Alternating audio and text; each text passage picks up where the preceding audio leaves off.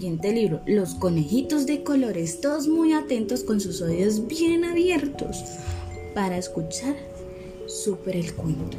Comenzamos. Había una mamá coneja que tenía dos conejitos. Eran muy blancos y también como niños muy juguetones. Así que siempre jugaban por el campo. Pero un día todo el paisaje apareció también blanco. Había nevado. Cuando la mamá coneja fue a buscar a sus pequeños, no los podía encontrar porque como eran blancos se confundían en la nieve.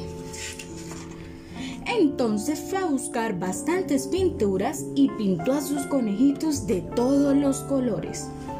Ahora sí podía verlos fácilmente jugando en la nieve blanca. Todo anduvo bien hasta que un día al mirar al campo no pudo encontrar nuevamente a sus lindos conejitos queridos. Había llegado la primavera con todo su esplendoroso colorido. Llamó la conejita, la mamá coneja, a sus niños y uno a uno los lavó y los volvió a su color natural, que era el blanco.